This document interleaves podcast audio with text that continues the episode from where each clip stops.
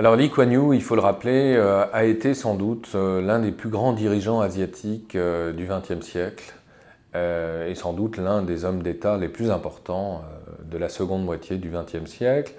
il est mort le 23 mars dernier à l'âge de 91 ans et c'est le père de l'indépendance de Singapour, ancienne colonie britannique, qui, au moment de son indépendance à la fin des années 50, était une sorte d'entrepôt euh, exotique euh, au fin fond de l'Asie du Sud-Est.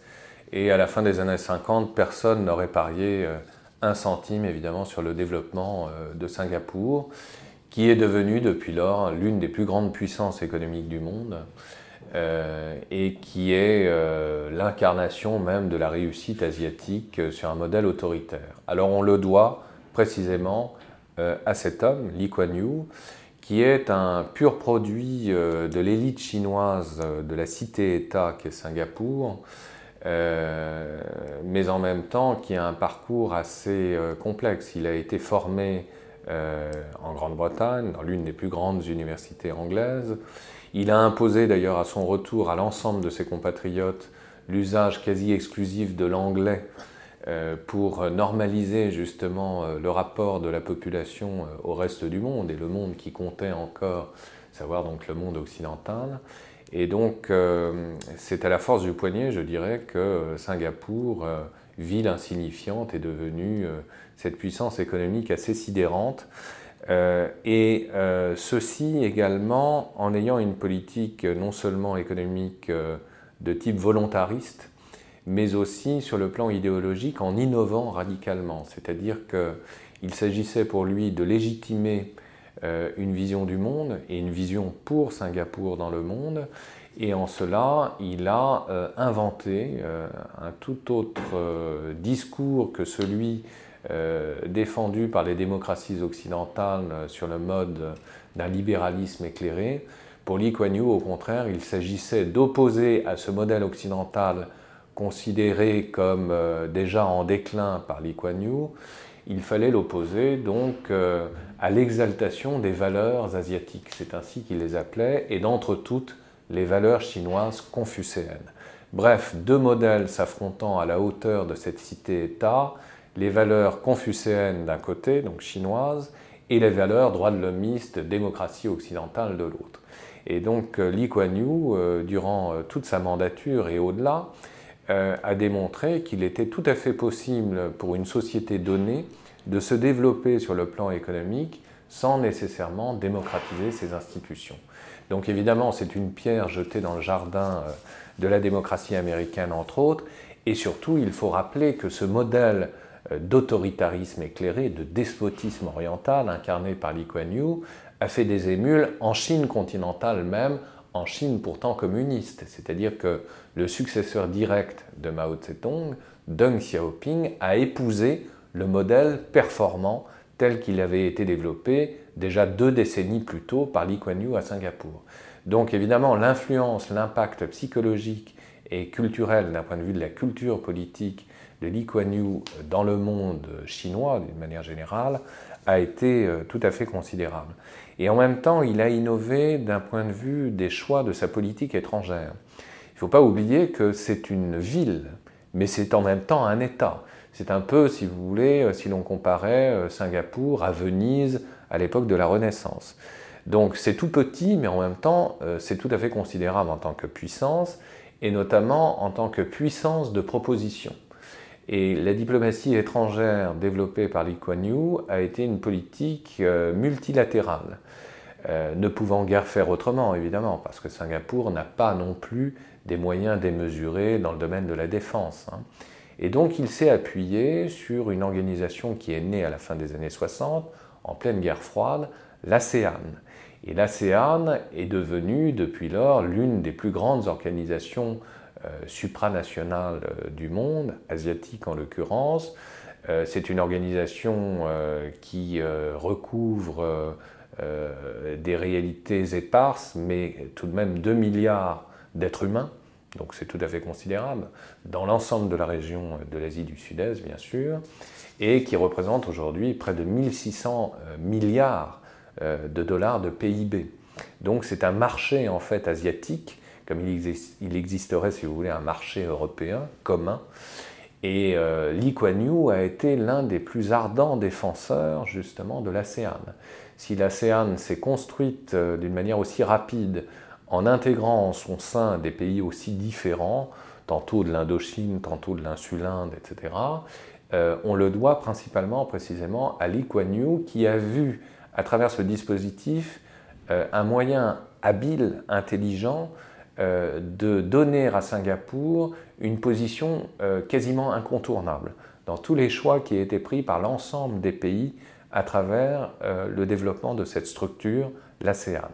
Donc évidemment, c'est un personnage incontournable d'un point de vue historique qui vient de nous quitter.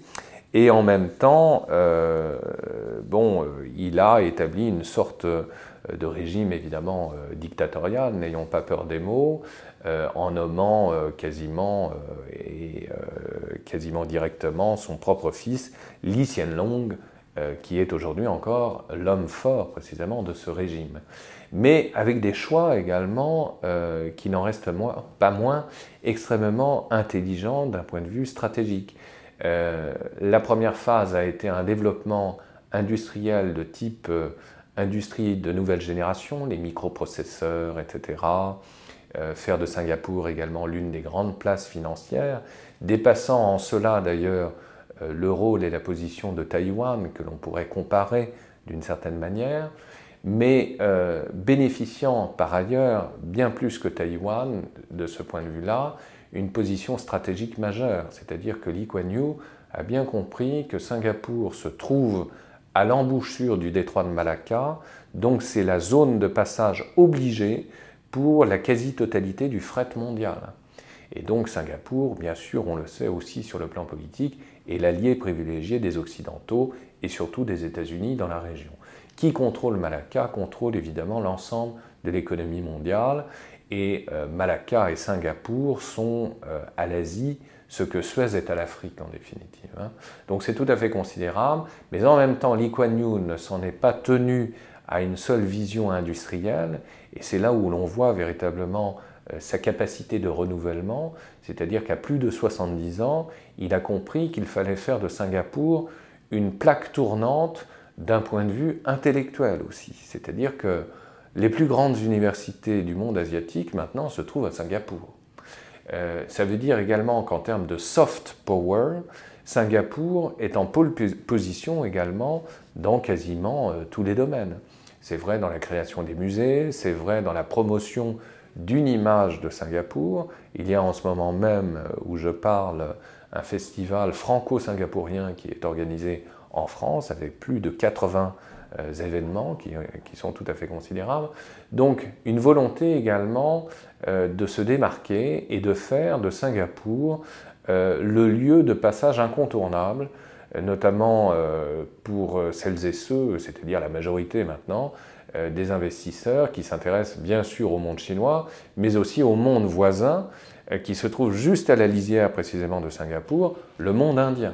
Donc intelligence politique à tout point de vue, avec néanmoins un gros problème qui reste le problème évidemment de Singapour, c'est un problème je dirais essentiellement identitaire parce que même si on, a une population à majorité chinoise, euh, c'est une population qui vit euh, d'une manière assez euh, fragilisée par rapport à son entourage géographique et humain qui lui est relativement hostile. C'est-à-dire, pour, dire les choses plus crûment, cet environnement est un environnement essentiellement musulman, malais et indonésien, et évidemment, l'avenir de Singapour est en grande partie conditionné par euh, le développement politique, mais aussi économique du monde indo-malais euh, voisin.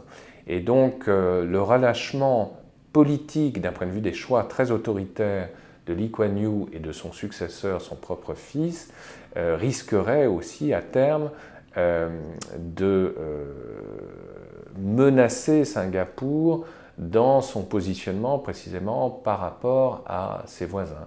Mais en même temps, euh, Singapour est confronté comme n'importe quelle autre société à une pression de plus en plus forte euh, de jeunes et de moins jeunes qui revendiquent leur liberté et leur liberté d'expression à travers notamment les réseaux sociaux.